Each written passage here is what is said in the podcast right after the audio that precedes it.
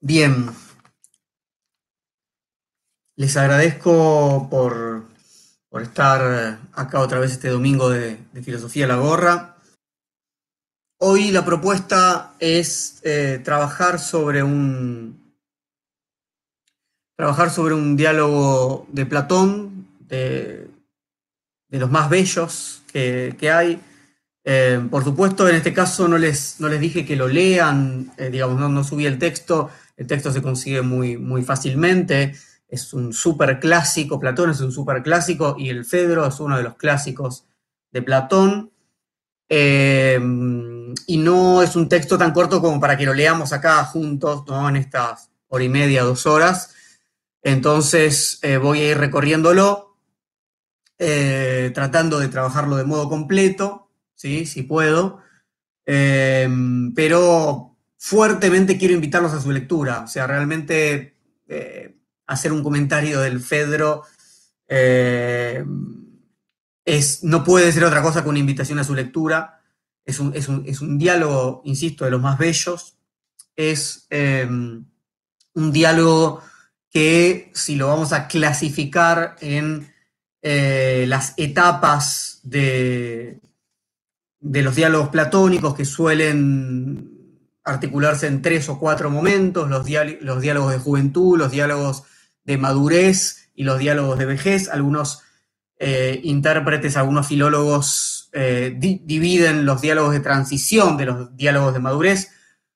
La madurez implica sobre todo que esté, no, no es una cuestión cronológica simplemente, sino que está presente la teoría de las ideas de Platón. En los diálogos de juventud, como la apología, como el guion, como el critón, eh, está más presente la voz de Sócrates, eh, las preguntas socráticas por la esencia de los conceptos.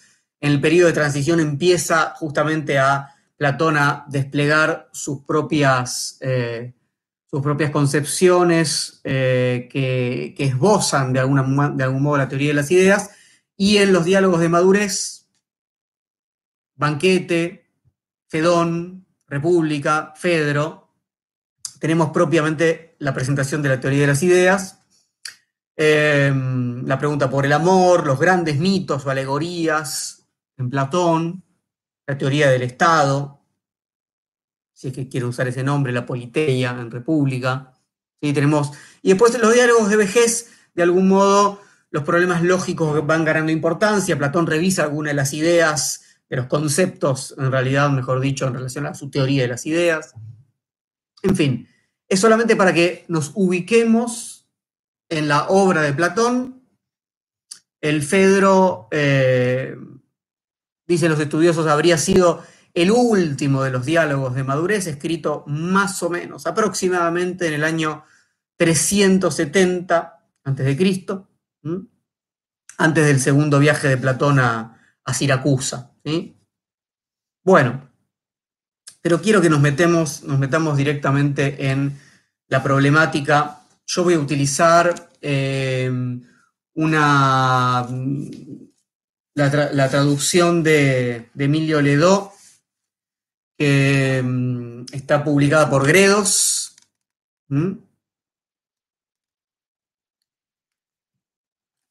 Y mm, Digo, todas las citas van a ser de esta, de esta edición. Y vamos a arrancar por comentar un poco el comienzo. El diálogo comienza como la gran mayoría de los diálogos platónicos, con un encuentro casual,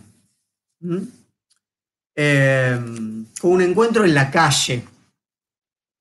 Fedro viene de estar con Licias, se encuentra con Sócrates y ambos salen de las murallas de la ciudad a dar un paseo. Hay un, término eh, que de alguna manera permite dar cuenta de este encuentro y de qué es lo que lo permite. Eh, es un verbo, es el verbo agorasein el verbo agorasein, cercano a, ¿no? con la raíz de agora, ¿no? implica este salir a caminar a encontrarse con otros, a conversar con otros. Es en este contexto del agorasein que puede suceder lo que sucede al comienzo de este diálogo y en muchos otros. Es decir, que Sócrates se encuentra casualmente con Fedro y le dice, che, ¿qué haces? ¿No? ¿De dónde venís? Uy, le estuve escuchando a Licias, dio tal discurso, bueno, contame más. ¿Sí? Licia fue un sofista, un logógrafo importante, un maestro de retórica, un escritor de discursos por encargo, digamos. Y el discurso de Licias que escuchó Fedro fue justamente por encargo de un hombre que, deseando un muchacho que es amado por otro, le encarga a Licias este discurso que sostiene que es mejor complacer a quien no está enamorado que a quien está enamorado. Algo, en principio, uno diría contra el sentido común, ¿no? El discurso es, este muchacho ya tiene un enamorado. Y el discurso tiene que convencerlo de que no le conviene a este joven muchacho entregarse a su enamorado, sino que es mucho mejor para él complacer a quien no lo ama.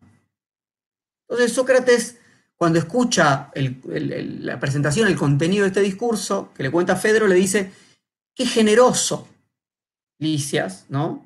Argumentando de esta manera, tendría que haber añadido, y al pobre más que al rico, y al viejo más que al joven, y en fin, a todo aquello que me va más bien a mí y a muchos de nosotros, porque así los discursos serían al par que divertidos, provechosos para la gente. Es decir, Sócrates le dice, finalmente, es como querer argumentar, ¿no? Que conviene más un viejo que un joven, un pobre que un rico. Bueno, acá uno lo puede tomar como un primer ataque de Sócrates al discurso de Licias, ¿no? Que por un lado entretiene y por otro busca el provecho. ¿no? provechosos. Cualquiera puede sacar provecho del discurso de Licias, no busca la verdad, para decirlo de otra manera. ¿no? El problema justamente entre la posición filosófica y la posición em, de los sofistas es que justamente los sofistas no habrían estado em, preocupados por la verdad, sino por el provecho. Entonces, bueno, Sócrates le pide a Fedro que le cuente el discurso, pero Fedro le dice que no puede recordarlo fielmente. Y acá hay algo interesante porque esto adelanta justamente el último tema que vamos a trabajar del Fedro, que es la relación entre el logos, entre el discurso y la memoria. Como la memoria no alcanza, uno escucha un gran discurso, ¿qué hace? No está escrito. La escritura vendría a ayudar a la memoria, ya vamos a hablar de eso al final. Entonces Sócrates le dice a Fedro que no se haga rogar. Sócrates dice, soy un maniático por oír discursos. ¿no? Recuerden que manía es locura. Soy, soy el loco de los discursos, le dice Sócrates. Y le dice, bueno, además es una gran oportunidad para vos, para Fedro, ¿no? Para que practiques esta memorización del discurso que seguro estabas intentando. Le dice, yo te conozco, a vos te gusta memorizar estos discursos uno empieza a ver ahí una relación erótica en torno al discurso que posee Fedro. Fedro tiene el discurso de Licias. Lo tiene en su memoria en principio. Y Sócrates le está diciendo, dale, no te hagas rogar, entrega el discurso. Entregame, yo soy el loco de los discursos. Entonces Fedro le dice, entonces así haré, porque en realidad Sócrates no llegué a aprenderme las palabras una por una, entonces no lo, tiene tal como fue de memoria, dice, pero el contenido de todo lo que expuso, al establecer las diferencias entre el que ama y el que no, te lo voy a referir en sus puntos capitales sucesivamente y empezando por el primero. ¿Mm? Ahora, finalmente Sócrates descubre que Fedro esconde el discurso escrito bajo su manto, lo tiene escondido, y le dice, entonces, que estando Licias presente, dice, no tengo la menor intención de entregárteme para que entrenes. Acá hay una cuestión, insisto, que se va a trabajar al final del discurso, perdón, del diálogo, del Fedro, que es, ¿está el autor presente y en qué sentido cuando el texto está escrito? ¿No? Es decir, voy a escuchar, dice Sócrates, a través de la mediación de un otro que no se acuerda palabra por palabra, o vamos a escucharlo directamente a Licias leyendo ese discurso que Fedro esconde. Entonces, bueno, eh, eligen recostarse a la sombra de un plátano, de un árbol en la orilla del, río Iliso, cerca de donde un mito cuenta que Bóreas, Bóreas es la, la divinidad del viento frío del norte, habría raptado a Oritía, una Nereida, y entonces Fedro le dice, no estaba muy seguro, pero dime Zeus, dime por Zeus, ¿crees tú que todo ese mito es verdad? Y Sócrates le responde, si no me lo creyera como hacen los sabios, no sería nada extraño. Y Sócrates, no, los sabios, y yo estoy en una posición similar, no creen demasiado en los mitos, o no de cualquier manera, y hay una pequeña discusión, ¿no? los diálogos platónicos son maravillosos porque además de los temas principales, el tema principal del Fedro es el amor y la escritura, si quieren. Por supuesto, la teoría de las ideas también, el alma. Hay tres o cuatro temas principales. Pero además hay pequeñas discusiones y pequeños temas. Y son momentos maravillosos. Este, este primer momento de apertura tiene que ver con el problema de los mitos, ¿no? ¿Creemos en los mitos o no? Y lo que hace Sócrates acá es atacar a quienes se complican intentando hacer verosímiles estas narraciones míticas. Y era ante un mito puede decir, bueno, no, en realidad todo esto es verdad y pasó esto y pasó lo otro. No cree Sócrates que haya que perder el tiempo en esas cosas, sino que hay que ocuparse de conocerse a uno mismo como indica la inscripción en el templo de Apolo en Delfos. Conócete a ti mismo. Ese gnoti seautón. Ese conócete a ti mismo es central en la concepción socrática. Dice Sócrates, me parece ridículo, por tanto, que el que no se sabe todavía, el que no se conoce, se ponga a investigar lo que ni le va ni le viene. Este momento es, es fundamental, porque en realidad Sócrates está enseñando algo que nosotros hacemos una y otra vez en nuestra vida cotidiana. ¿Mm? Nos preocupamos por todo lo que es un escape de conocernos a nosotros mismos. Que el clima, que las elecciones allá, que el, coronavirus, que el. Digamos, uno. Me podrán decir, no, pero eso nos incumbe porque la política internacional, porque, porque la pandemia, por... sí, sí, sí, pero hay más bien un modo de ocuparse de eso tal modo que escapamos de un conocimiento de nosotros mismos. Y entonces estamos preocupados por justificar una cosa o la otra, cuál es el mejor método para la cuarentena, cuál es, o sea, y no eh, cómo son los electores en el estado de Minnesota, cualquier cosa con tal de no ocuparnos de nosotros.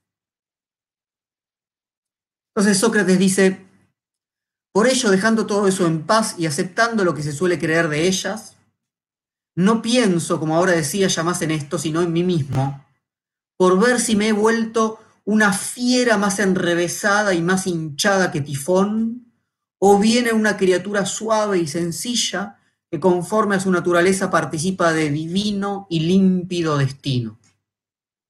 Si no me preocupo de los mitos, ni los discuto, ni los defiendo, me observo a mí y me pregunto si voy por un destino divino y límpido, o soy una suerte de fiera hinchada. Esto es como un adelanto del mito que vamos a ver más adelante, en todo caso, ¿no? En relación a las partes del alma. Sócrates describe el lugar al que llegan para tener esta conversación. Dice que sabe a verano, con agua fresca, con sombra, con un aire perfumado, con el sonido de unas cigarras que van a aparecer más adelante, van a, van a, hacer van a tomar un lugar importante al final del diálogo. Hay una descripción divina del lugar, hay una alusión mitológica a lo que ahí habría sucedido con Bóreas, y esto, todo esto nos prepara, va armando el clima para los arrebatos divinos de los discursos socráticos que van a venir. Es un lugar en el que estos arrebatos divinos pueden, en algún sentido, eh,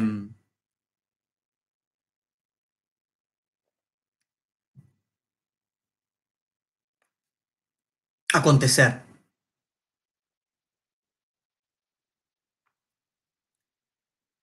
Asombroso Sócrates, le dice Fedro. Me pareces un hombre rarísimo, pues tal como hablas, semejas efectivamente a un forastero que se deja llevar y no a uno de aquí. Creo yo que por lo que se ve, raras veces vas más allá de los límites de la ciudad, ni siquiera traspasa sus murallas.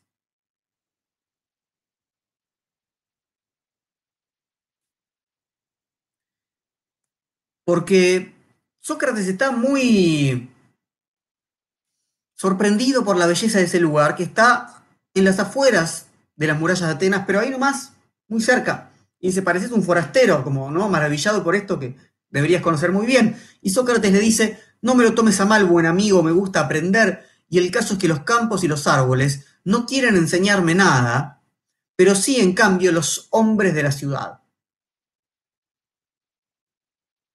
Este es un fragmento que me habrán escuchado leer, quizás algunos de ustedes alguna vez, porque lo, utilizo muchas veces para el, el, comienzo de los encuentros de filosofía de la gorra, justamente porque Sócrates está diciendo, a mí me interesa filosofar en tanto encontrarme con los otros, que es exactamente lo que hizo con Fedro. Los problemas que le interesan a Sócrates son los problemas de la buena vida, del buen vivir, de la eudaimonía, de la felicidad, de la política, de la comunidad, de la virtud. Entonces, la actividad filosófica tal como la realizaba Sócrates, dialogando y discutiendo con otros ciudadanos, es una actividad de la polis, es una actividad política, se hace adentro de esas murallas. No se realiza en la naturaleza, se construye con los otros. Los problemas físicos o los problemas cosmológicos más típicos de la filosofía presocrática pueden quizás necesitar esa salida de la ciudad, pero no era lo que más le interesaban a Sócrates. Entonces, una vez que ya están instalados en este lugar paradisíaco, por decirlo de alguna manera, ¿sí? en tanto una naturaleza maravillosa, un día de sol y al mismo tiempo un lugar habitado por los dioses, ¿sí? divino, comienza Fedro a leer el discurso de Licias, que recuerden, iba a servir para que un pretendiente tratara de convencer a un muchacho de que le, de que le conceda sus favores, básicamente. Dice así, yo no quisiera que dejase de cumplirse lo que ansío por el hecho de no ser amante tuyo. Sí, yo no te amo, pero eso no me quita de ninguna manera la pretensión de buscar eso que quiero. Dice, pues precisamente a los amantes les llega el arrepentimiento del bien que hayan podido hacer tan pronto como se les aplaca su deseo. Pues acá empieza a argumentarse por qué no conviene entregarse a los amantes. Estar tomados por el deseo, el amante es el que está tomado por su deseo, es el que es el esclavo del deseo, se opone, esa situación de esclavitud, a la libertad y a la deliberación serena. Por eso un amante puede arrepentirse cuando el deseo se aplaca y queda liberado. Además, puede ser que el amante recuerde siempre todos sus esfuerzos y sus desventuras como amante, todo lo que intentó conquistar al otro, Y entonces puede pensar que en realidad ya le devolvió lo suficiente a su amado cuando recibe sus favores. Esto, por supuesto, hay que decirlo, hemos hecho una, una charla, está en el canal de YouTube, la pueden ver, fue hace más o menos un par de meses. Hay que entenderlo en la relación amante-amado, las relaciones homoeróticas en la antigua Grecia, son cruciales para entender las dinámicas del deseo. En Platón está muy claro, pero ahí, bueno, se puede leer el uso de los placeres eh, de Foucault, que es el segundo tomo de Historia de la Sexualidad, por supuesto el banquete de Platón, eh, textos como clásicos como el de Dover, Greek Homosexuality. Digo, si les interesa comprender más estas dinámicas entre hombres, donde un amado joven es cortejado por un o varios amantes ya adultos.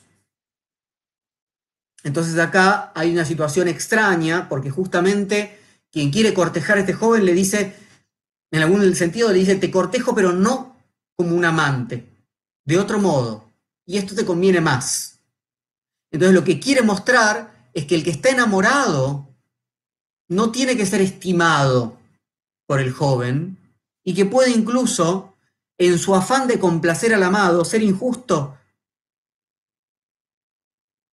Dice, y en verdad, ¿cómo va a ser pues propio confiar para asunto tal en quien está aquejado de una clase de mal que nadie, por experimentado que fuera, pondría sus manos para evitarlo? Porque ellos mismos reconocen, los amantes, que no están sanos, sino enfermos, y saben además que su mente desvaría, pero que bien a su pesar no son capaces de dominarse. ¿Qué es un amante? Un loco, un maníaco. Su mente desvaría, un enfermo, un apasionado. Alguien que perdió la autarquía, que para un ciudadano de la polis que se pretende virtuoso es una situación que siempre debe evitar. En lugar entonces de elegir al mejor entre los enamorados, que son pocos y que no controlan su voluntad, digamos, ¿qué era lo que tenía que hacer este joven muchacho? ¿Mm? Cortejado en general por varios hombres mayores, adultos, que estaban enamorados de él. Bueno, elegir al mejor, al que le convenga más para su propia formación, porque esto formaba parte de la formación del joven, elegir entre los enamorados. ¿Qué le dice ¿no? este, este otro hombre que lo corteja, pero como no enamorado? Dice, en lugar de elegir entre estos tres o cuatro locos ¿eh? que no controlan su voluntad, te conviene elegir entre los otros, entre los no enamorados, donde hay más elecciones posibles y donde además, en tanto no están enamorados, son más sensatos. Esto va a ser mejor para tu formación. Y le dice, pero si temes a la costumbre imperante, según la cual si la gente se entera, caería sobre ti la infamia, toma cuenta de los enamorados que creen ser objeto de la admiración de los demás, tal como lo son entre ellos mismos, y arden en deseos de hablar y vanagloriarse y anunciar públicamente que ha merecido la pena su esfuerzo. hay un problema para el joven, porque depende a quién se entregue, a quién complazca, puede ser mal visto. Entonces, este que lo corteja como un no enamorado, le dice, pero no te preocupes, como vamos callados con esto, ¿sí? nadie se va a enterar. Justamente el problema es el de los enamorados. Los enamorados no pueden no mantener la boca cerrada, ¿no? Y quieren mostrarle a todo el mundo que conquistaron al otro y que el otro finalmente se entregó. Dice, pero los que no aman y que son dueños de sí mismos, prefieren lo que realmente es mejor en lugar de la opinión de la gente. Y los enamorados, como no son dueños de sí mismos, dependen de mostrar a los demás que conquistaron al otro. En cambio, quien no está enamorado, centrado sobre sí, no necesita andar mostrando a los demás, ¿no? A quién conquistó, a quién dejó de conquistar. No pasa por ahí. Ahora, por supuesto que el entregarse a alguien que no estaba enamorado estaba mal visto porque implicaba una suerte de pasividad extrema para el amado, para el joven. El joven ya estaba en una posición pasiva siempre respecto del amante. Y tiene que educar justamente su temperancia, tiene que ir constituyendo esta autarquía. Si se entrega a cualquiera que no esté enamorado, por ejemplo, por puro placer o por dinero, es decir, si se entrega sin criterio, entonces queda comprometida su calidad de hombre libre. ¿Y el discurso qué dice, este discurso de Licias? Que a los enamorados les encanta contar sus hazañas, que dependen de la opinión de la gente y que eso se contrapone a lo mejor para el amado. Entonces dice, si te entra el reparo, al pensar lo difícil es que una amistad dure, y que si de algún modo surgen desavenencias sufriendo ambas partes, la desgracia a ti, en tal caso, es a quien tocaría lo peor, al haberte entregado mucho más, puedes acabar por temer realmente a los enamorados. Bueno, ¿qué consecuencias puede haber? Este amor barra amistad muchas veces no dura demasiado. Y el que, el que va a salir perdiendo sos vos. Porque te entregaste mucho más. Además de que vas a salir perdiendo, los amantes, que suelen ser celosos, alejan a todo aquel que pueda hacerle bien al amado.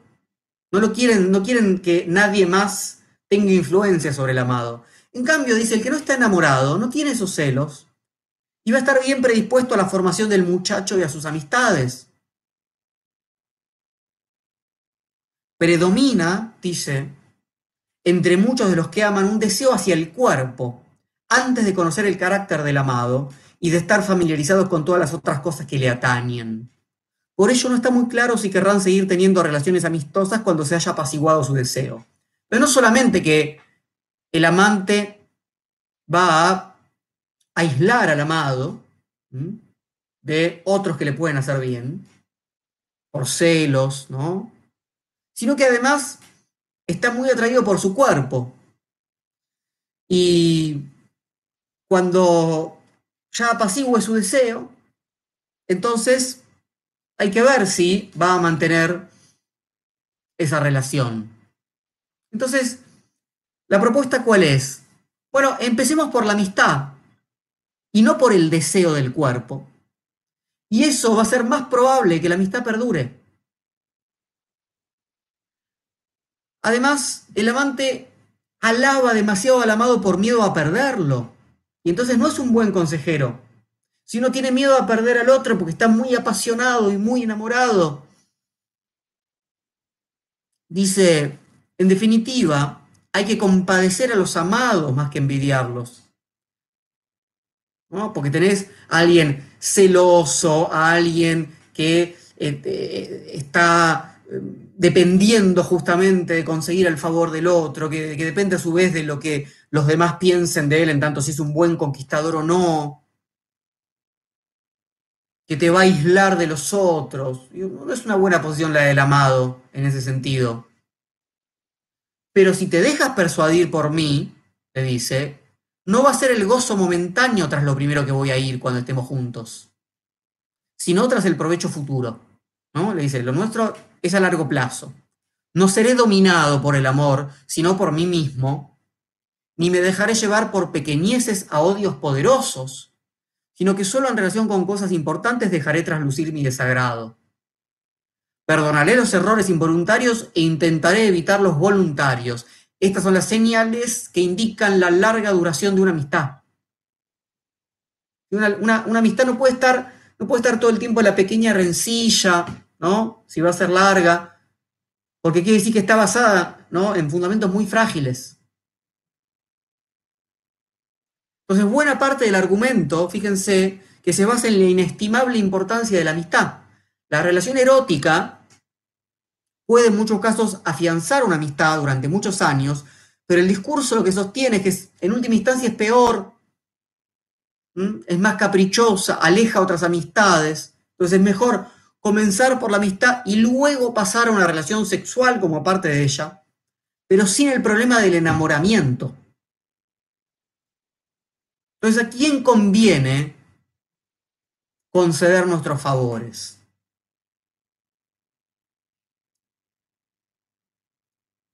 Bueno, uno diría a los más necesitados.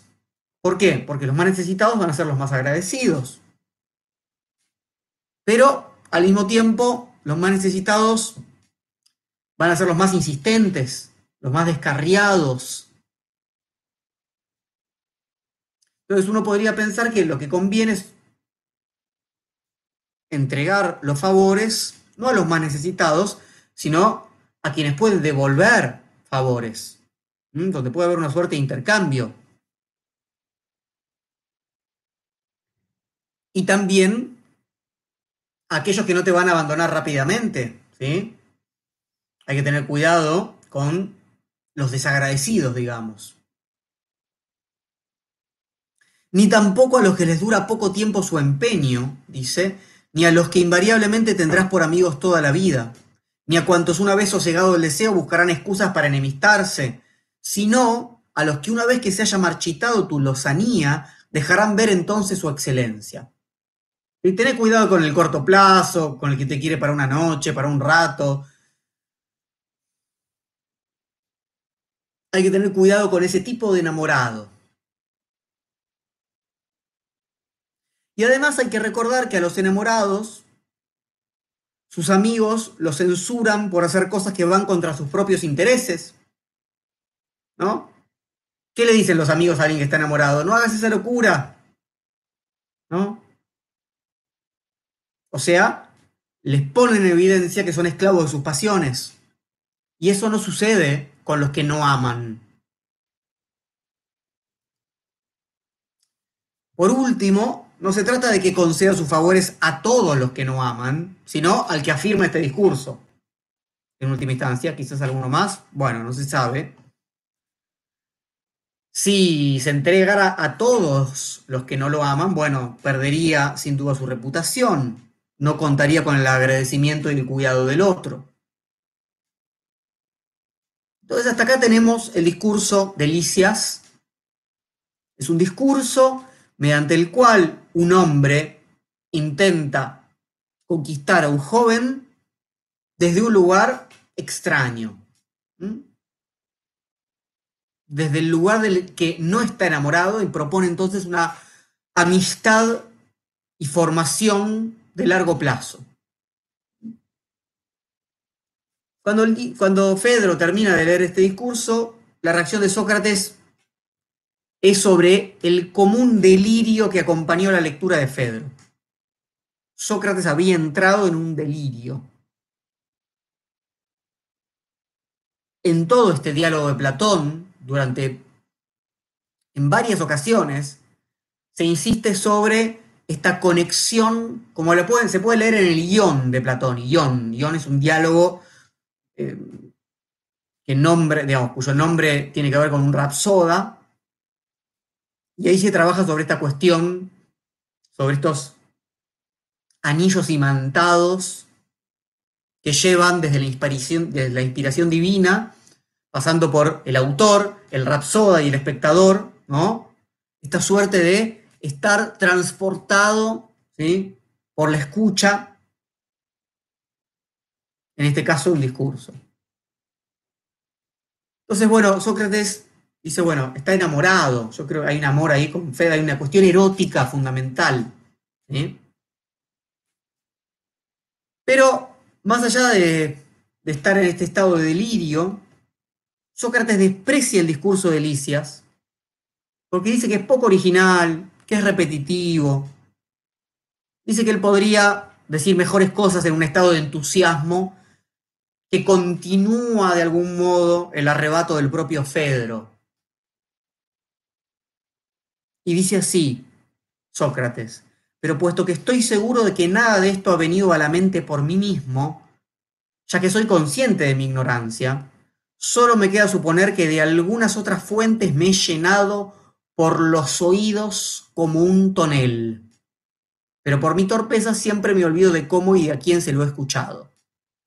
Dice, yo sé que puedo decir cosas mejores, dice Sócrates, pero no dice, soy yo el origen de ese mejor discurso sobre el amor. ¿Mm?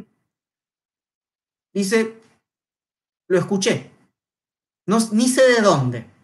¿Mm? No es un yo autor, es una escucha. Entonces, acá está planteado el problema del autor en relación a la oralidad, la memoria, a la teoría de la inspiración divina. ¿eh? Pedro, entonces, así como antes Sócrates lo obligó en algún sentido a Fedro a que hiciera su discurso, el discurso que era de Licias, que lo entregara, primero a partir de la memoria y luego cuando descubre que lo tiene abajo del manto, ¿no? Ahora es al revés, ahora los papeles se invierten. Es Fedro quien obliga a Sócrates a que entregue su discurso. Y Sócrates acepta con una condición muy extraña. Le dice, voy a hablar con la cabeza tapada para que galopando por las palabras llegue rápidamente hasta el final y no me corte de vergüenza al mirarte. Sócrates da el discurso con la cabeza tapada. Y lo primero que hace es pedir ayuda a las musas para que le permitan agarrar este mito. Y así empieza el primer discurso de Sócrates. Dice, un adolescente muy bello, un muchacho con muchos pretendientes, es abordado por un hombre enamorado, que estratégicamente dice no estarlo, para afirmar, como en el discurso de Elicias, que al adolescente le conviene entregarse a un no enamorado. Entonces ahí pasa una cuestión, o sea, este que pretendía, que decía yo no estoy enamorado y por eso te convengo, en realidad estaba ocultando su amor, en realidad era una estrategia. Entonces, antes de comenzar su argumento, Sócrates hace algo importante. Dice, necesitamos acordar conceptualmente de qué vamos a hablar. Dice, conviene saber de qué trata la deliberación. De lo contrario, forzosamente nos equivocaremos. La mayoría de la gente no se ha dado cuenta de que no sabe lo que son realmente las cosas. Sin embargo, y como si lo supieran, no se ponen de acuerdo en los comienzos de su investigación sino que siguiendo adelante lo natural es que paguen su error al no haber alcanzado esa concordia, ni entre ellos mismos ni con los otros. Es antes de discutir si hay que hacerse amigo del que ama o del que no ama, que esa sería la cuestión, ¿sí? Hay que responder a la pregunta, ¿qué es el amor? ¿Y cuál es su poder? Es tenemos que estar de acuerdo en que cuando hablamos de amor hablamos de esto, y no, de, ¿no? y no ir cambiando las definiciones, porque después la gran parte de los malos entendidos y de los desacuerdos tiene que ver con que estamos usando cinco definiciones diferentes de lo mismo, en la misma conversación, y cada uno está pensando en otra y transformándola. Entonces, primero, ¿qué entendemos por amor? La pregunta por la esencia, ¿qué es? La pregunta socrática, ¿qué es? Leo, que en efecto el amor es un deseo, está claro para todos. Y que también los que no aman desean a los bellos, lo sabemos. ¿En qué vamos a distinguir entonces al que ama del que no? Los dos desean. Conviene pues tener presente que en cada uno de nosotros hay como dos principios que nos rigen y conducen a los que seguimos a donde llevarnos quieran. Uno de ellos es un deseo natural de gozo. Otro es una opinión adquirida que tiende a lo mejor. Entonces, paremos un poco acá. Decimos, los que no aman desean a los bellos. El amor también es un deseo, pero de un tipo particular. Entonces, tenemos una división ¿no? binaria un deseo natural de gozo, por un lado, y una opinión adquirida que tiende a lo mejor por el otro. Estos dos principios están presentes siempre y en pugna, aunque a veces coincidan. Acá tenemos, no, no es cualquier opinión, ¿sí? Eh, las opiniones reflexionadas, en este caso, pueden dominar al desenfreno natural. Dice, si es la opinión la que reflexionando con el lenguaje, paso a paso, nos lleva y nos domina en vistas a lo mejor, entonces ese dominio tiene el nombre de sensatez. Si por el contrario es el deseo el que atolondrada y desordenadamente nos tira hacia el placer y llega a predominar en nosotros, a este predominio se le ha puesto el nombre de desenfreno. Entonces, sensatez o desenfreno. ¿Mm? En el desenfreno, por supuesto, tenemos un dominio del placer.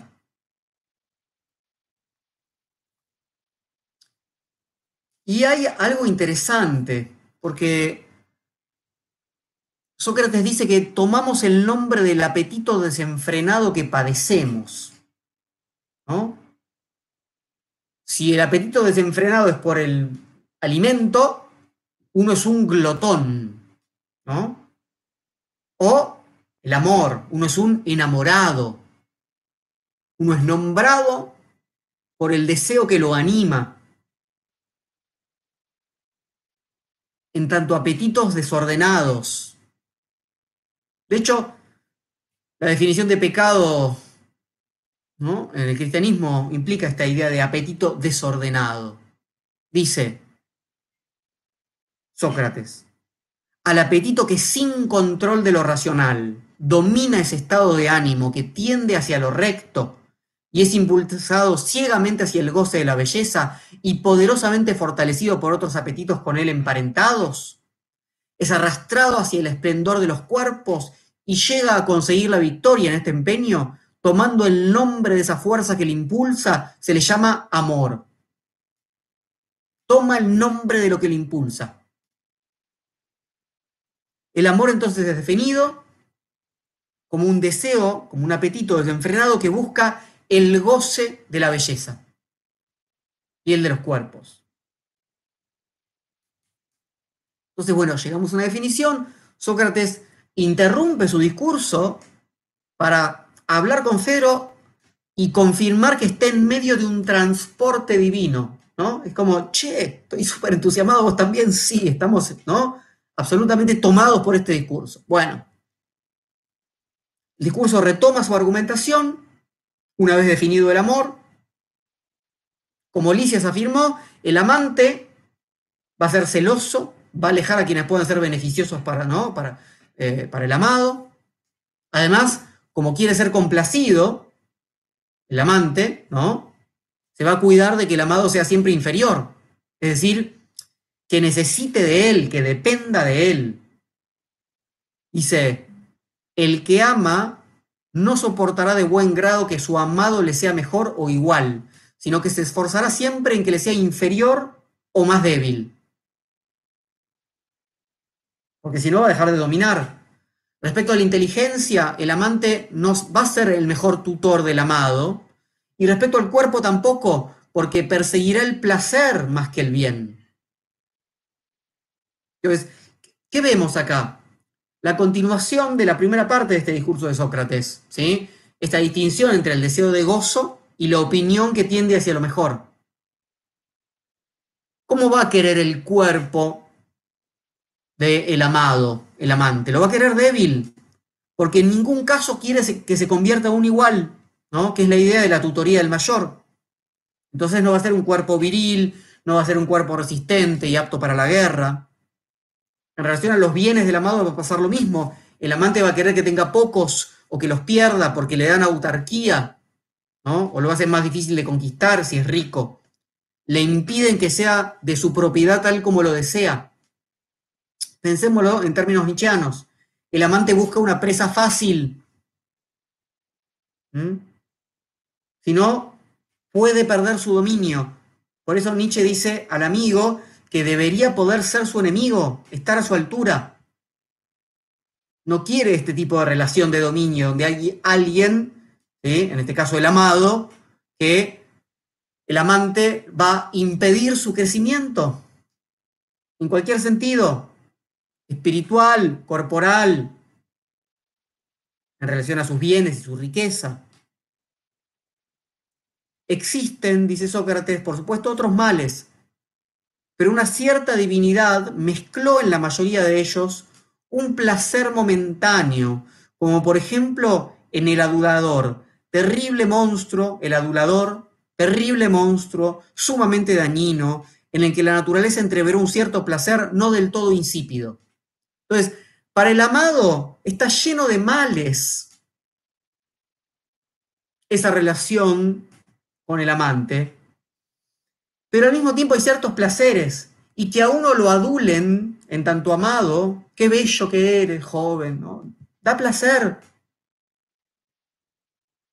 Pero hay que tener cuidado con entregarse a los aduladores. Porque aunque tenga algún momento de agrado, además de ser dañino, el amante es repulsivo para el amado, dice Sócrates, porque no es atractivo, el amante es un viejo. Y entonces arma esta imagen, vas a ser controlado todo el tiempo, y limitado por él todo el tiempo, ¿no? Por un viejo que se te pegotea y te hace reproche con quién estuviste, con quién hablas, qué haces, que no quiere lo mejor para vos. Te quiere dentro de ese corralito. También había sostenido Licias que el amante iba a ser injusto y que no iba a cumplir con lo prometido cuando deje de amar.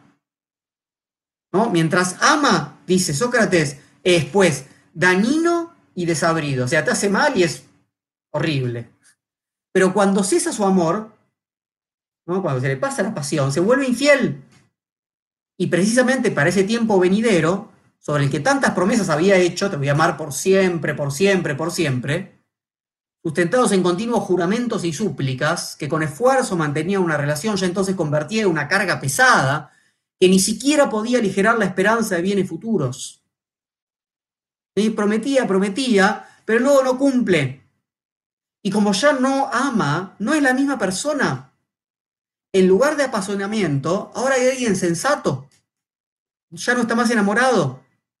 ¿Mm? Cuando ya no ama, cambió de señor. Y entonces el amante se transforma en un ex amante, huye. Y el amado se queda llorando a los dioses porque se entregó a alguien insensato. Dice Sócrates, no habiéndolo hecho así, se había puesto en las manos de una persona infiel, descontenta, celosa, desagradable, perjudicial para su hacienda y no menos para el bienestar de su cuerpo, pero sobre todo funesto para el cultivo de su espíritu.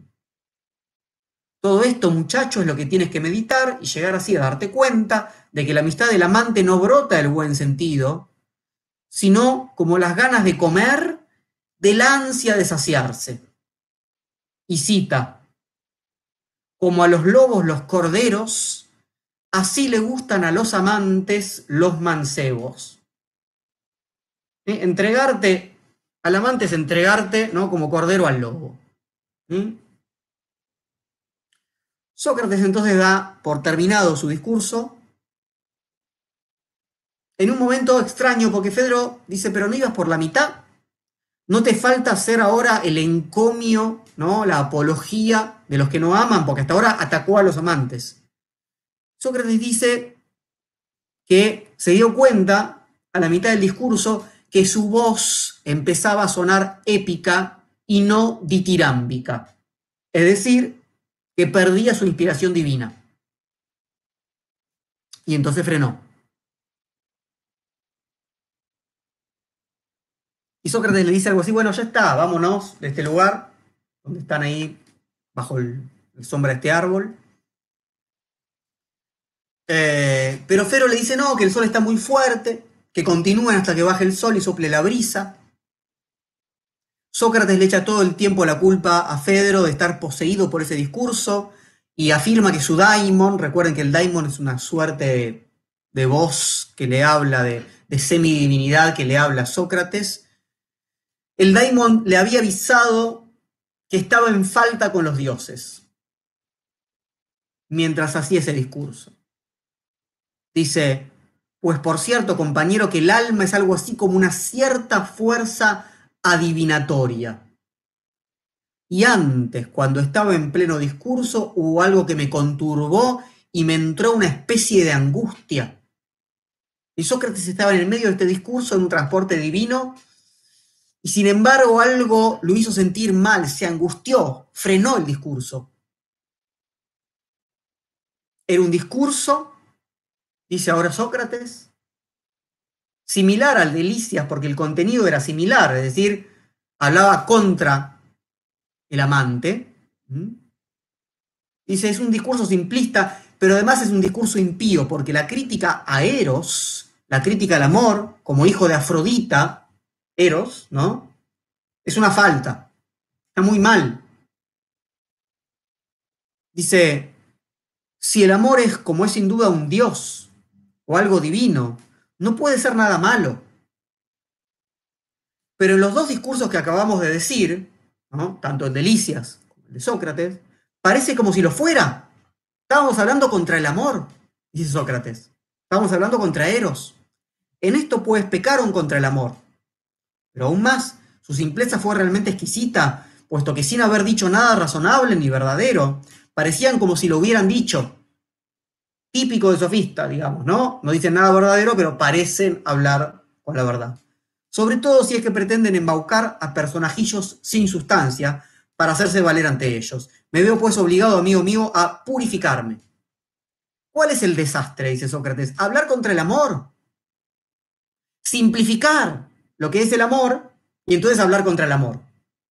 Algo que está de moda también en las últimas épocas, ¿no? Hacer una, un discurso contra el amor proponiendo una imagen del amor que es una caricatura, que es un muñeco de paja.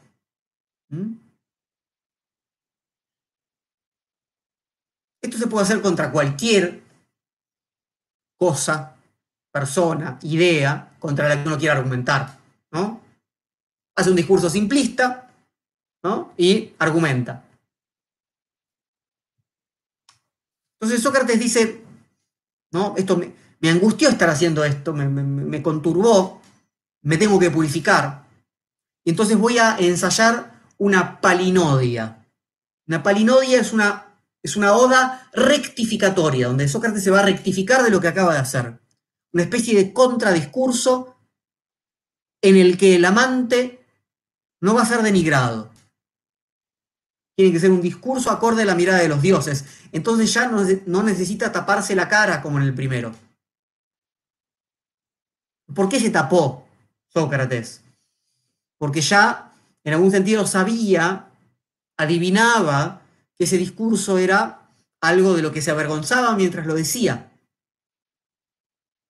Dice, antes de que me sobrevenga alguna desgracia por haber, por haber maldicho del amor, le voy a ofrecer una palinodia a cara descubierta y no tapado como antes por vergüenza. Tan vergonzoso es hablar contra el amor que Sócrates se había tapado. El discurso anterior no solamente ofendía a los dioses, sino a cualquier amante noble, de ánimo sereno, entendería que su situación de amante era caricaturizada o digna de alguien criado entre marineros y no de un amor libre.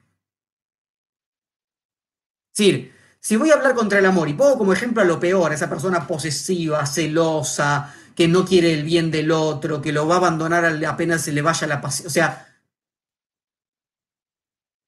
quien ama en un sentido más noble dice, bueno, sí es una posibilidad, pero el amor no necesariamente es eso.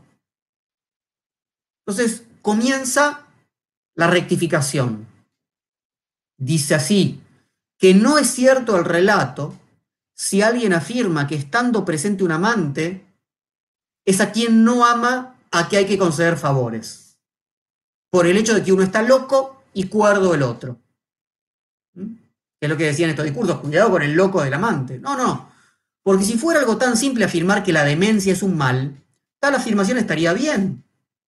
Pero resulta que a través de esa demencia, que por cierto es un don, es un, perdón, es un don que los dioses otorgan, nos llegan grandes bienes. ¿Recuerdan cuál era parte del argumento? Para no entregarse al amante, que el amante está loco, que no sabe lo que hace. Bueno, la locura no es un mal, dice Sócrates. Si el amor implica una suerte de locura, la locura es un don divino y trae también bienes. Y el primero es el arte de la adivinación, de la manía, ¿no? Locura, manía, viene la palabra maniqué y de ella mántica, mantiqué, el, el arte adivinatorio. Además, esta locura permite purificarse a quienes tienen una culpa o han cometido algún mal. Atravesados por la locura se expurgan, hacen catarsis.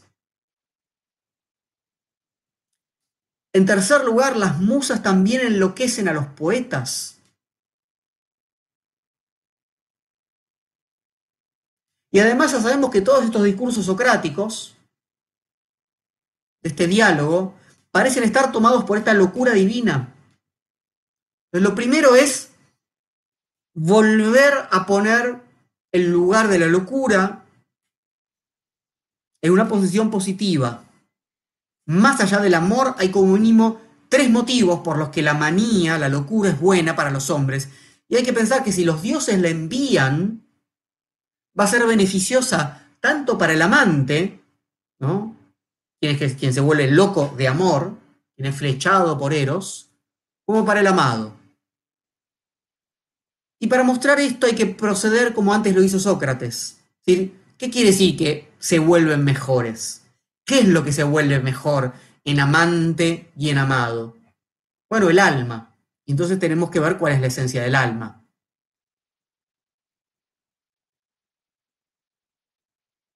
Dice Sócrates, conviene pues en primer lugar que intuyamos la verdad sobre la naturaleza divina y humana del alma, viendo qué es lo que siente y qué es lo que hace, y este es el principio de la demostración. Si antes definimos al amor, ahora definimos al alma. El alma, en la tradición griega, es principio de movimiento. Un cuerpo sin alma no puede moverse por sí mismo, está inanimado justamente, ¿no? Y desde ahí comienza una demostración de la inmortalidad del alma. Dice, toda alma es inmortal, porque aquello que se mueve siempre es inmortal. Sin embargo, para lo que mueve a otro o es movido por otro, dejar de moverse es dejar de vivir. Solo pues lo que se mueve a sí mismo, como no puede perder su propio ser por sí mismo, nunca deja de moverse sino que para que las otras cosas que se mueven es la fuente y es el origen del movimiento. Y ese principio es ingénito, es decir, no nace. Desde siempre se mueve y se mueve para siempre. Porque necesariamente del principio se origina todo lo que se origina, pero él mismo no procede de nada, porque si de algo procediera, no sería ya principio original. Como además es también ingénito, tiene por necesidad que ser imperecedero ni nace ni muere. Pensemos esto, entonces, cuando el cuerpo no se mueve de ninguna manera, implica que está muerto. Como el alma nunca deja de moverse, nunca muere. El alma es principio de movimiento del cuerpo y principio de movimiento de sí misma. Es principio primero, no tiene una instancia creadora anterior tiene que existir para siempre y desde siempre. Hay, digamos, en el argumento que va a utilizar Aristóteles y que va a retomar, por ejemplo, Tomás de Aquino para demostrar la existencia de Dios, del primer motor, del motor inmóvil, en, Aristóteles hay algo similar. Tiene que haber una causa primera y esa causa primera, en tanto origen, se causa a sí misma. El principio de sí no tiene una, ¿no? Si no, tendríamos una suerte de regresión al infinito. Pues tenemos una, una suerte de disquisición más abstracta y general sobre lo animado y lo inanimado, lo mortal y lo inmortal. Y esta concepción muestra su correspondencia con los conceptos de cuerpo y alma. Cito otra vez a Sócrates. Una vez pues que aparece como inmortal lo que por sí mismo se mueve, nadie tendría reparos en afirmar que esto mismo es lo que constituye el ser del alma y su propio concepto. El ser del alma y su propio concepto implica justamente un movimiento que se mueve por sí mismo, porque todo cuerpo al que le viene de fuera el movimiento es inanimado, mientras que el que le viene de dentro, desde sí mismo y para sí mismo, es animado. Si esto es así, y si lo que se mueve a sí mismo no es otra cosa que el alma, necesariamente el alma tendrá que ser ingénita e inmortal, ni nace ni muere. Bueno, tenemos demostrada de alguna manera la inmortalidad del alma, ahora vamos hacia otras características. En lugar de intentar una descripción directa, Sócrates dice, como es el alma, requeriría toda una larga y divina explicación, pero decir a qué se parece es ya asunto humano y por supuesto más breve. Y si, uno quisiera absolutamente explicar absolutamente cómo es el alma, tendríamos que ser como dioses. No podemos hacerlo. Pero sí podemos decir a qué se parece. Vamos a compararla. Podríamos entonces decir que se parece a una fuerza, el alma se parece a una fuerza que, como si hubieran nacido juntos, lleva una yunta alada y a su áuriga. Que es el alma, entonces, una fuerza que representamos en algún punto, como dos caballos alados y un conductor.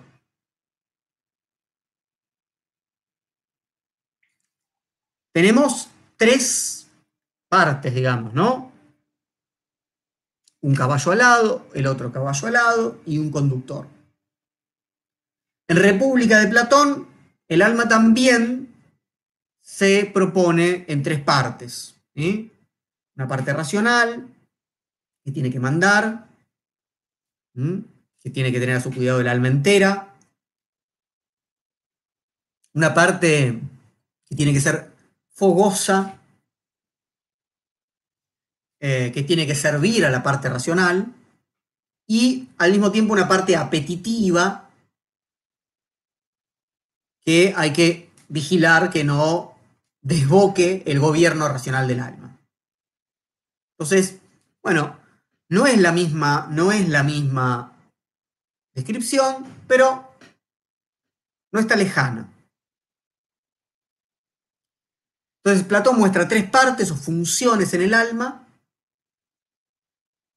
pero al mismo tiempo tiene que afirmar su simplicidad, su unicidad. ¿Por qué? Porque si el alma es compuesta, podría descomponerse en elementos más simples y entonces ser mortal. Si es una unidad que no es simple, si es una unidad compuesta por partes, entonces las partes pueden desarticularse.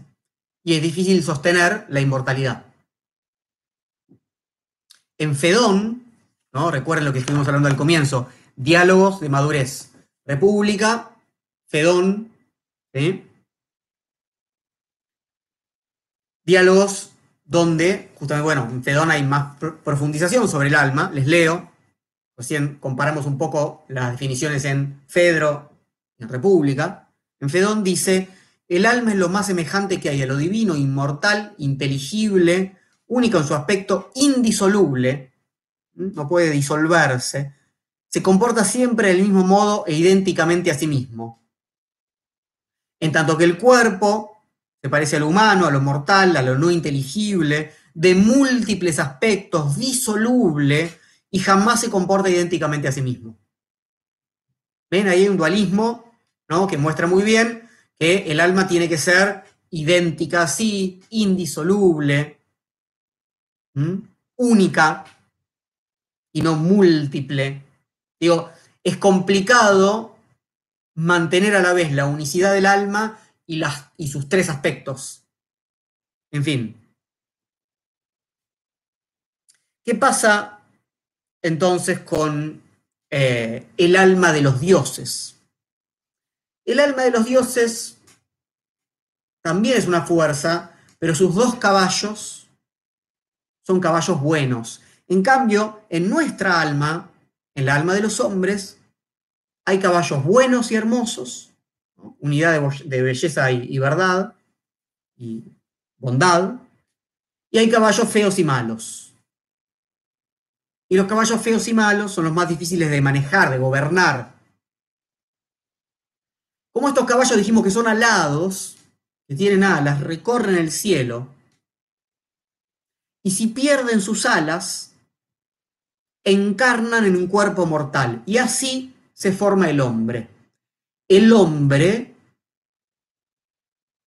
es producto, es consecuencia, puede solamente existir si un alma cayó, porque esos caballos perdieron sus alas. Y ahora, dice Sócrates, precisamente hay que intentar decir de dónde le viene al viviente la denominación de mortal e inmortal. Todo lo que es alma tiene a su cargo lo inanimado y recorre el cielo entero, tomando unas veces una forma y otras otra. Si es perfecta y alada, surca a todo el... Pero la que ha perdido sus alas va a la deriva hasta que se agarra algo sólido, donde se asienta y se hace con cuerpo terrestre que parece moverse a sí mismo en virtud de aquella. Este compuesto, cristalización de alma y cuerpo, se llama ser y recibe el nombre de mortal. El nombre de inmortal no puede razonarse con palabra alguna, pero no habiéndolo visto ni intuido satisfactoriamente, nos figuramos a la divinidad como un viviente inmortal que tiene alma, que tiene cuerpo, unidos ambos de forma natural por toda la eternidad. Si las divinidades son un compuesto de alma y cuerpo, son un compuesto de alma y cuerpo, unidos de forma natural y para siempre. En nuestro caso no. Cuando somos compuestos de alma y cuerpo es porque el alma cayó. Los dioses, en tanto inmortales, están por fuera de cualquier conceptualización que podamos hacer. No tenemos no podemos verlos completamente, no tenemos la experiencia ni el razonamiento suficiente para conceptualizar sobre la cualidad de esa unión de alma y cuerpo divina. Pero nos figuramos que tienen cuerpo y alma inmortales. Entonces, si somos productos de almas que han caído, hay que preguntarse por la causa de la pérdida de esas alas que llevaron a esas almas a caer. Dice Sócrates, el poder natural del ala es levantar lo pesado, llevándolo hacia arriba, hacia donde mora el linaje de los dioses. En cierta manera, de todo lo que tiene que ver con el cuerpo es lo que más unido se encuentra a lo divino. Y lo divino es bello, sabio, bueno y otras cosas por el estilo. De esto se alimenta y con esto crece, sobre todo el plumaje del alma. Pero con lo torpe y lo malo y todo lo que le es contrario se consume y acaba. Entonces, el ala es lo más divino del cuerpo, su naturaleza es la de elevar el cuerpo, que por sí solo no podría hacerlo, hacia lo divino. Pero en nosotros las alas crecen y decrecen en relación con la compañía que tengan, bello y bueno o feo y malo. Con buenas alas podemos seguir el camino celeste de los dioses. Pero si los caballos malos no están bien gobernados por el áuriga, no vamos a llegar tan alto, porque el caballo entreverado de maldad, dice Sócrates, gravita y tira hacia la tierra, forzando al áuriga que no lo haya domesticado con esmero. Si la parte racional no domesticó a este caballo malo, entonces va a tener serios problemas para elevarse. Dice, allí se encuentra el alma con su dura y fatigosa prueba, pues las que se llaman inmortales cuando han alcanzado la cima, saliéndose fuera, se alzan sobre la espalda del cielo y al alzarse se la lleva el movimiento circular en su órbita y contemplan lo que está al otro lado del cielo. Son las almas de los dioses.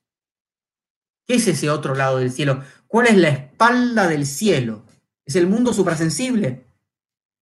¿Es el mundo de las ideas? ¿Es el mundo inteligible? En que el alma puede contemplar las ideas, lo realmente verdadero, mediante el nus, mediante su entendimiento. A ese lugar supraceleste, dice Sócrates, no lo ha cantado poeta alguno de los de aquí abajo, ni lo cantará jamás como merece, pero es algo como esto. Ya que se ha de tener el coraje de decir la verdad, sobre todo cuando es de ella de la que se habla. No se le puede hacer justicia a lo que está ahí en ese mundo suprasensible. Igual vamos a decir algo, porque vamos a hablar de la verdad. Ese mundo inteligible es propiamente la verdad. Dice, porque incolora, informe, intangible, esa esencia cuyo ser es realmente ser, vista solo por el entendimiento, piloto del alma, y alrededor de la que crece el verdadero saber, ocupa precisamente tal lugar. ¿Mm? Esa esencia cuyo ser es realmente ser. ¿Mm? Acá, debajo, en el mundo de la caverna, en el mundo sensible, el ser está degradado. Entonces, ¿qué pasa? Los dioses se elevan por sobre el cielo, contemplan directamente la verdad, la justicia, la sensatez, la ciencia. Aquello que no cambia. No la verdad de los entes, sino la verdad suprasensible que permanece idéntica a sí misma. Y se alimentan y se contentan con esta visión. Es muy interesante lo que dice Platón, porque lo que está sosteniendo es que contemplar lo que permanece idéntico a sí mismo reconforta. Y una vez que los dioses contemplaron lo que permanece idéntico a sí mismo, vuelven a su casa y continúan cíclicamente este movimiento de elevarse, contemplar el ser idéntico a sí mismo, volver.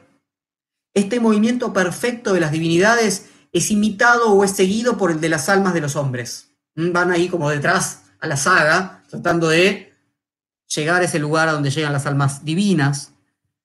Pero como nosotros tenemos caballos desobedientes, apenas sí se alcanza a ver a estos seres perfectos. En el mejor de los casos. En muchos casos se, alza y se hunde el alma del hombre, se amontonan con otras almas.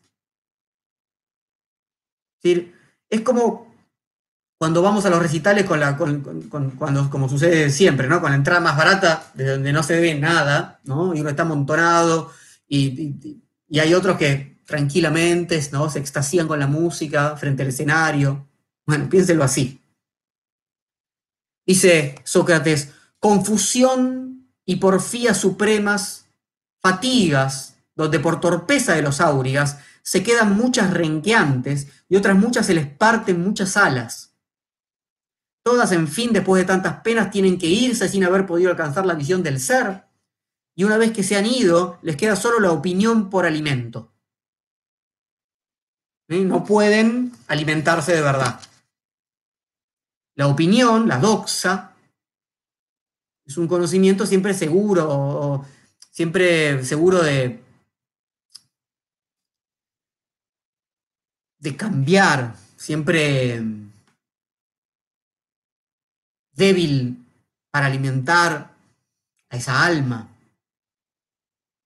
A diferencia de esa absoluta verdad del ser suprasensible, hay una llanura de la verdad que es la que tiene el pasto para la mejor parte del alma que hace crecer las alas.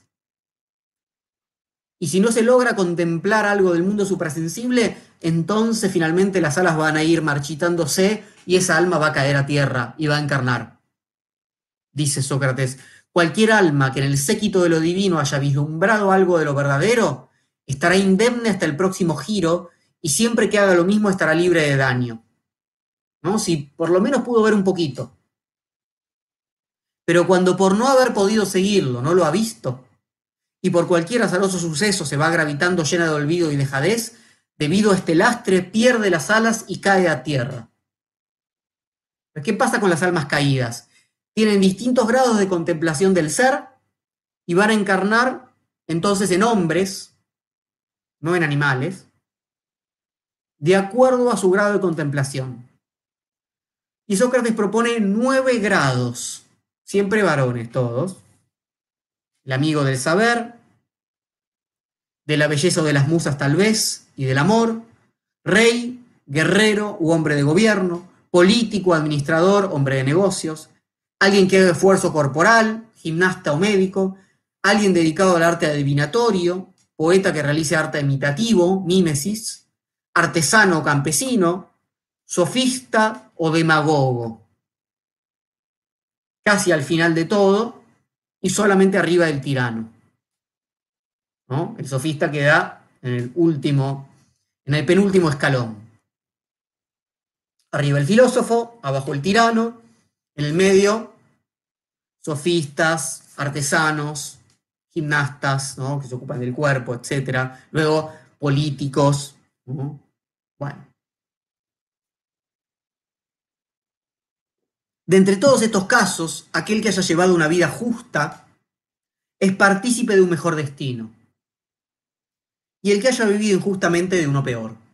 Porque allí mismo de donde partió no vuelve el alma alguna antes de diez mil años, ya que no le salen alas antes de ese tiempo, a no ser en el caso de aquel que haya filosofado sin engaño o haya amado a los jóvenes con filosofía.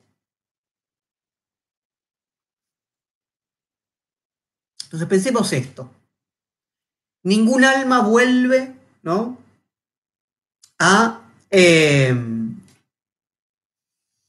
elevarse a ese mundo suprasensible, si es que llega, hasta dentro de 10.000 años, salvo que ese proceso se pueda acelerar si se filosofa o se ama a los jóvenes con filosofía, no de cualquier manera. Entonces, evidentemente los filósofos, como en la República de Platón, tienen un acceso privilegiado al mundo suprasensible y tienen un entrenamiento distintivo de su entendimiento. Esto incluye amar a los jóvenes con filosofía como en el banquete. ¿Mm? Si uno no elige esta vida filosófica cuando muere, si uno no entrena ¿no? este entendimiento, si uno no ama con filosofía, cuando muere el alma es llamada a juicio, y una vez juzgadas, dice Sócrates, van a parar a prisiones subterráneas donde expían su pena. Y otras, hay que elevadas por la justicia a algún lugar celeste, llevan una vida tan digna como la que vivieron cuando tenían forma humana. Al llegar el milenio, teniendo unas y otras que sortear y escoger la segunda existencia, son libres de elegir la que quieran, puede ocurrir entonces que un alma humana venga a vivir a un animal y el que alguna vez fue hombre se pase otra vez de animal a hombre. Entonces, cada mil años, el alma, en este interreno de mil años donde el alma no encarna, ¿sí? pero puede luego elegir, y es interesante que pueda encarnar tanto en un animal como un hombre. Aunque para...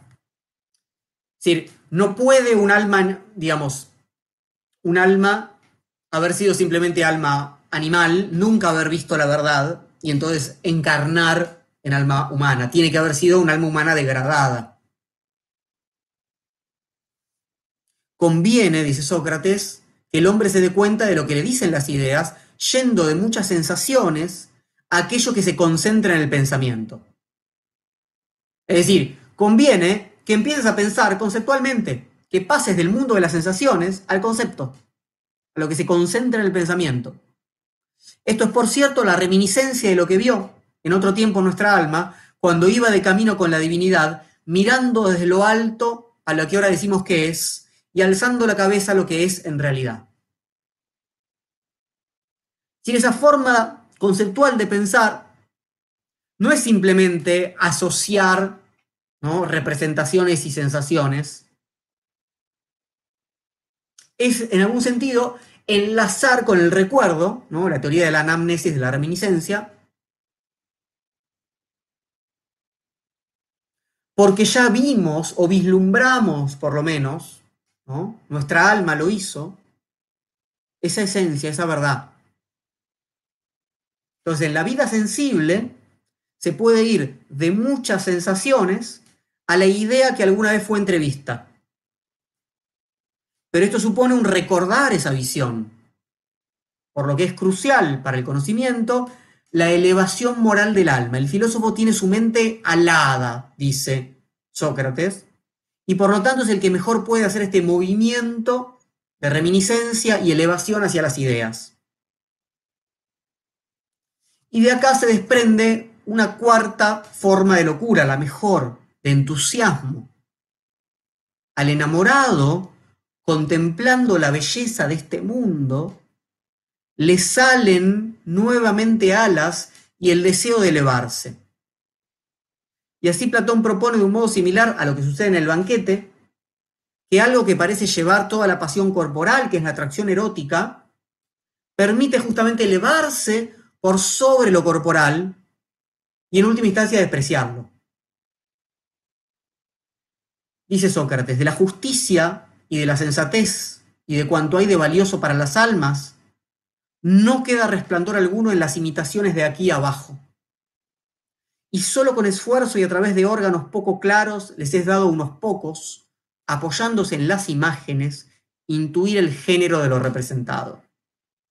Entonces, a partir del cuerpo, pero contra el cuerpo y su sensibilidad, el camino que se debe recorrer para volver a acercarnos a las ideas que vimos, sin el estigma, dice Sócrates, que es toda esta tumba que nos rodea y que llamamos cuerpo, y prisioneros en él como una ostra. Desde esta posición vital, podemos, como, dice, como diría Nietzsche, despreciar el cuerpo, que es una tumba. La vista es la herramienta cognoscitiva que tenemos para apreciar la belleza.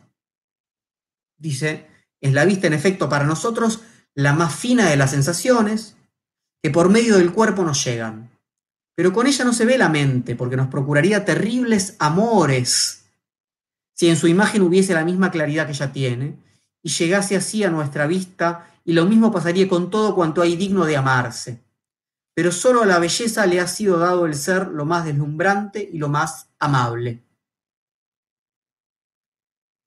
Menos mal que no podemos ver con esta vista directamente esa verdad, ¿no? Sería demasiado deslumbrante. Releo, pero solo a la belleza le ha sido dado el ser lo más deslumbrante y lo más amable. Pues mientras algunos, corrompidos, no atisban a elevarse observando la belleza, sino que buscan el placer, otros, cuando ven un rostro de forma divina, se estremecen y comienzan a crecerle las alas del alma. Y ahí está la frase que yo elegí para invitarlos a este encuentro, en este momento, donde viendo un rostro con forma divina, recuerdo la divinidad que yo seguía como alma antes de encarnar. Dice, bullen, escuecen, cosquillean las nacientes alas, y si ponen los ojos en la belleza del muchacho, recibe de allí partículas que vienen fluyendo, que por eso se llaman río de deseos. Se empapa y calienta y se le acaban las penas y se llena de gozo.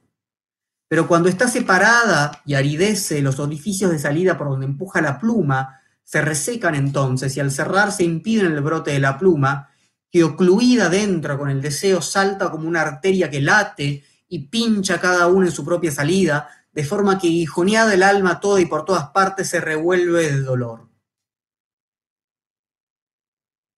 El enamorado quiere volver a ver el rostro de su amado. Todo lo que pincha en él es ese deseo de elevarse que le presenta ese rostro divino.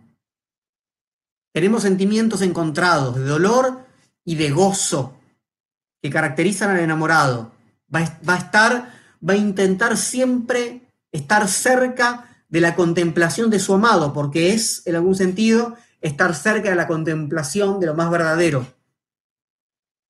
Y dependiendo de a qué divinidad se guía por el cielo, será el tipo de amor que tenga ese amante y ese amado. Los seguidores de Ares, por ejemplo, el dios de la guerra, de la batalla, se pueden volver homicidas si son ofendidos por su amado. Los seguidores de Zeus van a buscar a alguien sabio con capacidad para gobernar. Se ama al amado como lo más cercano al Dios al que se seguía. ¿Mm? Recuerden que en el mito de, los andróginos, en el banquete, mito de, Aristófanes, los hombres buscábamos nuestra mitad perdida. ¿Mm? Acá la búsqueda erótica también es la de la divinidad perdida que seguía nuestra alma.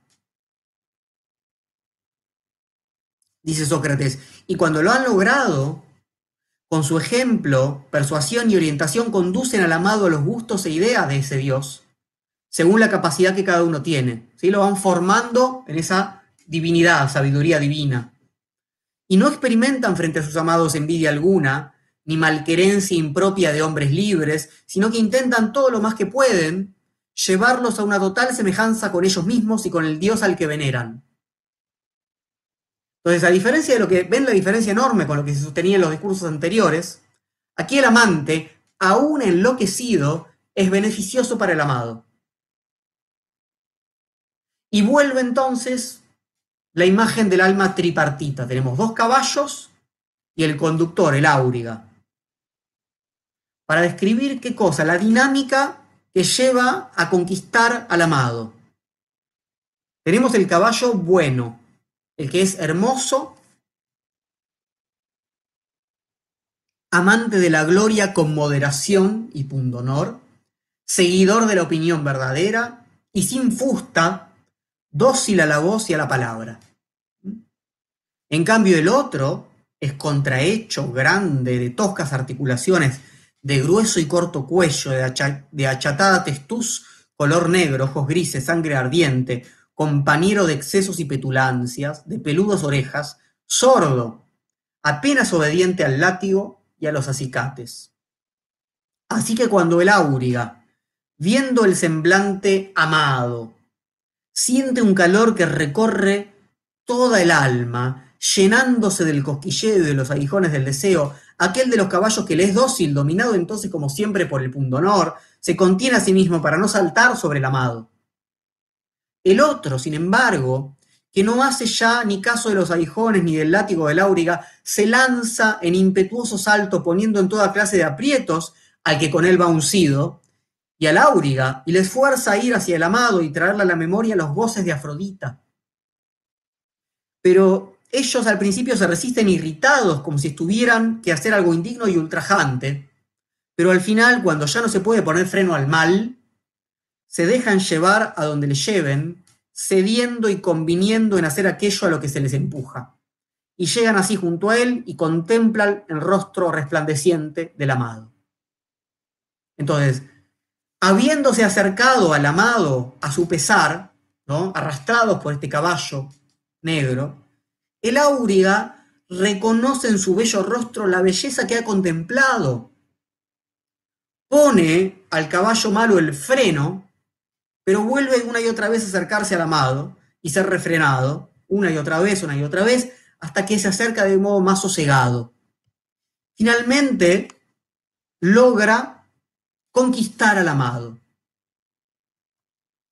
Así pues, dice Sócrates, cuidado con toda clase de esmero como igual a un dios, por un amante que no finge, sino que siente la verdad, y siendo él mismo por naturaleza amigo de quien así le cuida, si bien en otra época pudiera haber sido censurado por condiscípulos u otros cualesquiera, diciéndole lo vergonzoso que era tener relaciones con un amante y por ello lo hubiera apartado de sí, la edad y la fuerza de las cosas le empujan a aceptar con el paso de tiempo la compañía. Y el amado no se deja llevar por las opiniones y también sabe que ahí hay algo verdadero. El amado entonces acepta la amistad del amante y luego se enamora a su vez, imantado por la belleza propia que se refleja en el amante y vuelve hacia él, haciendo crecer sus alas. El amante está prendado por la belleza divina del rostro del amado. Eso hace que su rostro y sus, ¿no? que el amante, ¿no? se vuelva más joven, más atrayente. ¿Qué cosa? La atracción del otro. Es una suerte de despejamiento. ¿sí? Por eso se habla de un reflejo del amor. En tanto estoy enamorado, enamoro al otro. Pero el amado no entiende este mecanismo y se está convencido de que no es amor, sino amistad, y así lo llama.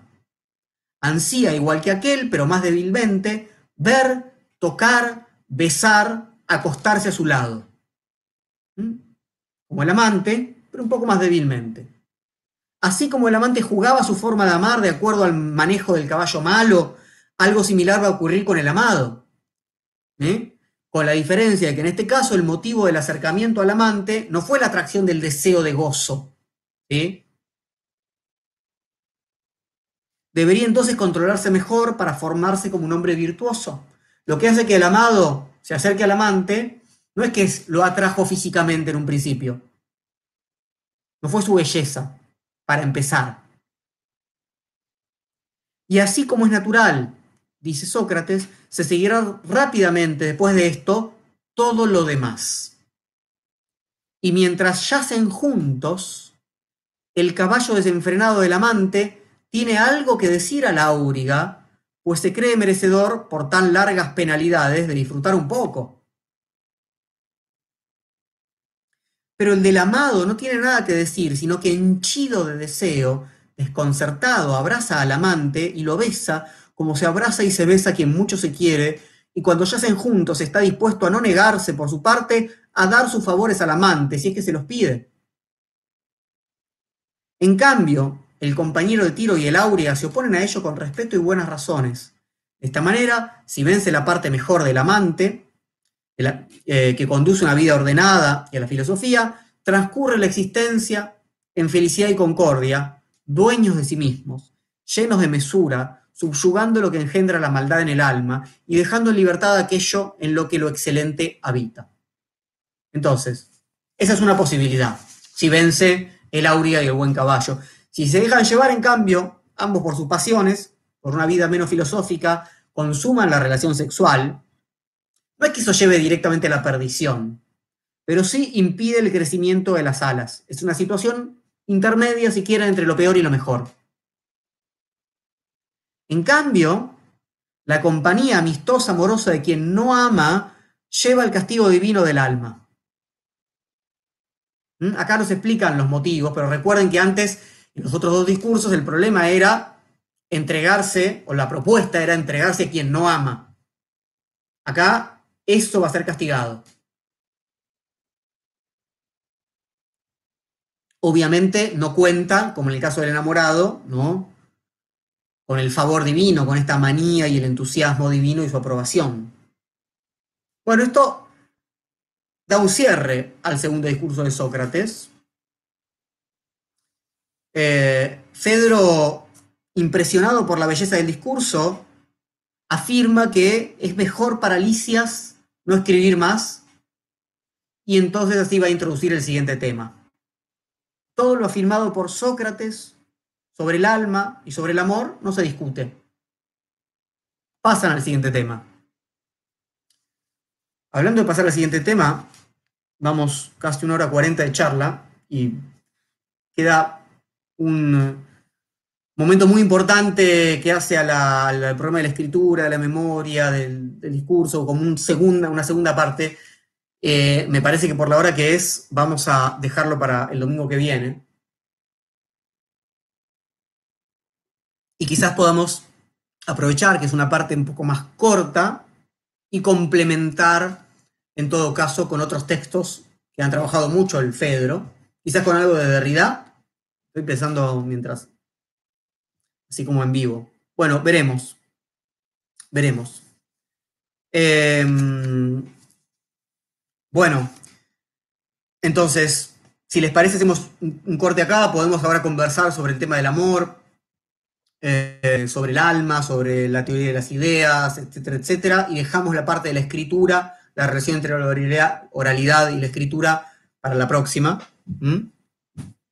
Voy a activar acá los comentarios de Instagram. Les agradezco a todos quienes están hasta esta hora.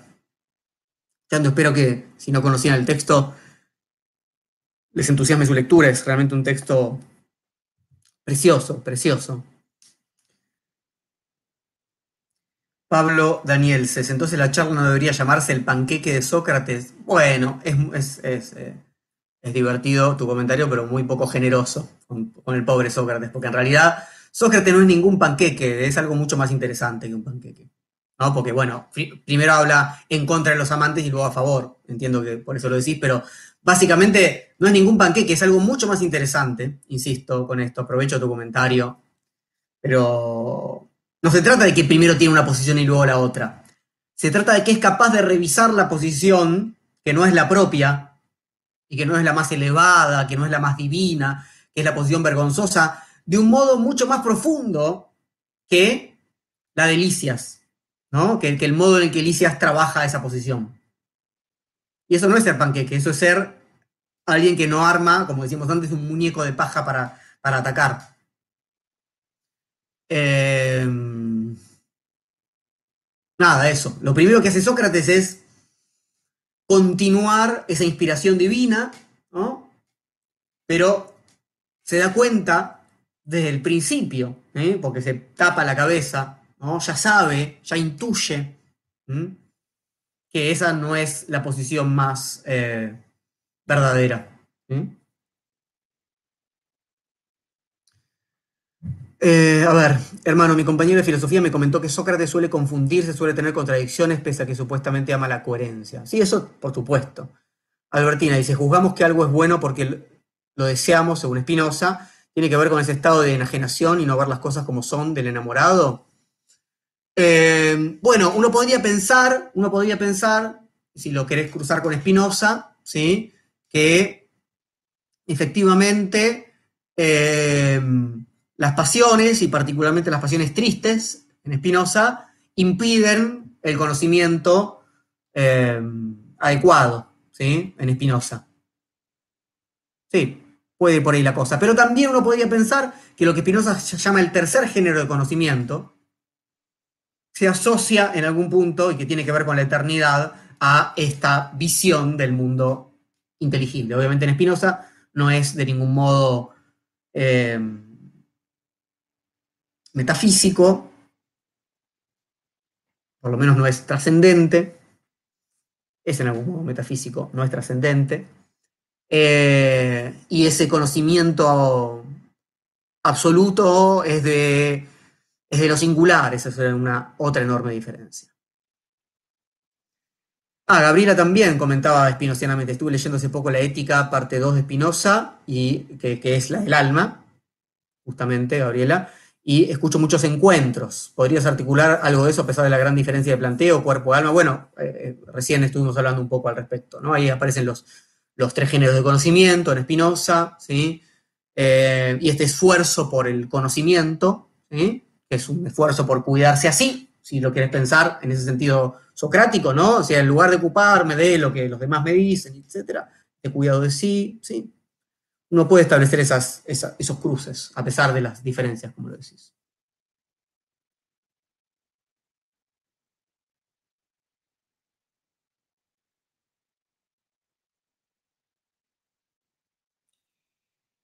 Em, Alan González podría sintetizar en pocas palabras el pensamiento de Platón. No.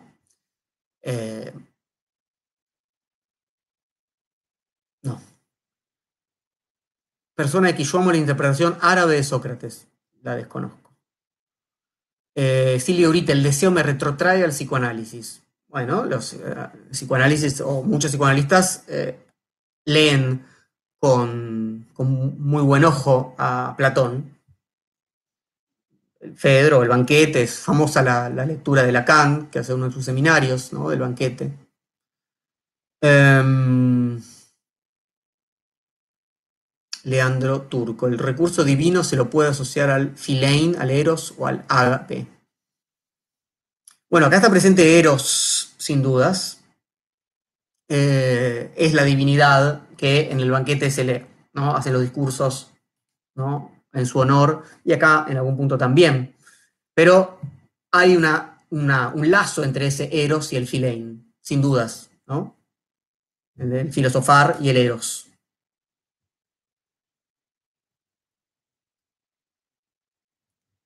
Bautista Sánchez dice, Diego, ¿hay alguna posibilidad de que hagas un video del segundo sexo de Simón de Beauvoir? Me ayudarías mucho para el colegio. Eh, no creo que ahora, antes de fin de mes, pero hay muchos videos. Fíjate, eh, hay una, una, colega eh, que sabe muchísimo de, de Simón de Beauvoir, Danila Sánchez. ¿Tomé?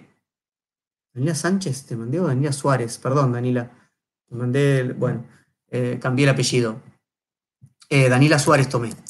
Eh, y creo que tiene un video sobre el segundo sexo. Googlea un poco. Eh, tiene que estar por ahí. A ver, leo un poco en Instagram. Muy interesante lo de no tener en claro dónde escuchó lo que piensa. Pensamos a través de otros. Exacto. Eso es, se contrapone muchísimo a la figura de, ¿no? del autor que, ¿no? cuyo, digamos, cartesiano, ¿no? que es parte de sí, digamos, en algún punto. Bueno, más allá de que hay ideas innatas en Descartes, pero creo que entienden a lo que, a lo que voy. Paula dice, el deseo supone un peligro siempre. De lo que se trata es de encontrar el modo de dominarlo, educarlo, ponerlo al servicio de la virtud. Sí. sí es un buen modo de decirlo. Ezequiel dice, pienso en Lacan, seminario octavo, ¿se puede pensar más en esa primera parte del discurso de Sócrates? Eh, no sé ahora, cuando me pones seminario octavo, cuál de los seminarios es. Quizás con el título me ayudes. O quizás es, mm, explayándote un poco más qué relación quieres establecer, Ezequiel. A ver si me ayudas con eso y lo podemos conversar. Alan González pregunta cuál sería la definición de la metafísica platónica. Bueno, en ese sentido, lo que hoy eh, vimos de ese mundo que está a las espaldas del mundo celeste, ese mundo suprasensible, que es el verdadero ser, que es el lugar donde las almas tanto de los dioses como de los hombres se eh, alimentan, se contentan. No sé si por ahí va tu pregunta, Alan. No hay una definición de metafísica en Platón, porque es ese término como tal, creo, creo, eh, comienza con la metafísica de Aristóteles como tal. Nosotros decimos que esto es la metafísica de Platón, pero no es que Platón define metafísica. Creo, igual habría que hablarlo con un especialista en filosofía antigua. Dice Gaby, buenas noches, ¿cómo estás? ¿Podría entenderse que la cuestión del cuerpo como tumba hablaría de algún punto de la mortalidad y la cuestión de la liberación del pensamiento? Y, bueno, se me fue dice Gaby. Em, y las almas solucionarían la mortalidad en función de una inmortalidad. Bueno, esa es la intención justamente. En, tanto compuestos de cuerpo y alma, en tanto mortales, hay algo inmortal en nosotros y eso inmortal puede activarse de un modo que nos lleve otra vez a ese ascenso y esa visión de la verdad, a partir de la mortalidad a partir del cuerpo, a partir de la belleza corporal, pero de lo más divino que hay ahí. Es una cuestión de discernir, es una cuestión de seleccionar y jerarquizar en última instancia.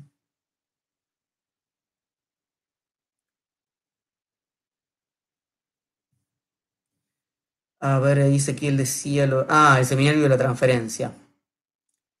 Amado y amante, el amado en un papel algo pasivo. Sí, bueno, hay, hay quienes eh, enlazan el seminario de la transferencia con con esta concepción del deseo, también con lo que vimos en, hace ya creo que pasaron dos meses, en la charla sobre la dialéctica del amo y el esclavo, porque también hay una posición, digamos, subordinada a la otra, como se suele decir en la transferencia.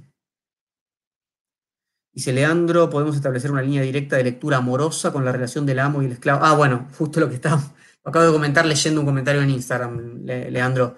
Eh, Creo que sí, es un poco forzado. Cuando uno, a ver, les propongo esto, cuando uno quiere establecer relaciones, la pregunta es, ¿para qué? Uno puede empezar a relacionar todo con todo y todo se empieza a parecer, como decíamos antes, ¿no? Spinoza con Platón, eh, Platón con Hegel, Platón con Lacan, etc. La pregunta es hacia dónde vamos con eso. ¿Sí? Entonces, ¿se puede? Sí se puede. ¿Por qué lo queremos hacer? A veces uno quiere eh, relacionar digamos, alguna lectura con otra que conoce para estar más cómodo. Y no está mal. Y no está mal. La pregunta es si enriquece, si, si, esa, si, compone, digamos, ¿no? Si aumenta la potencia.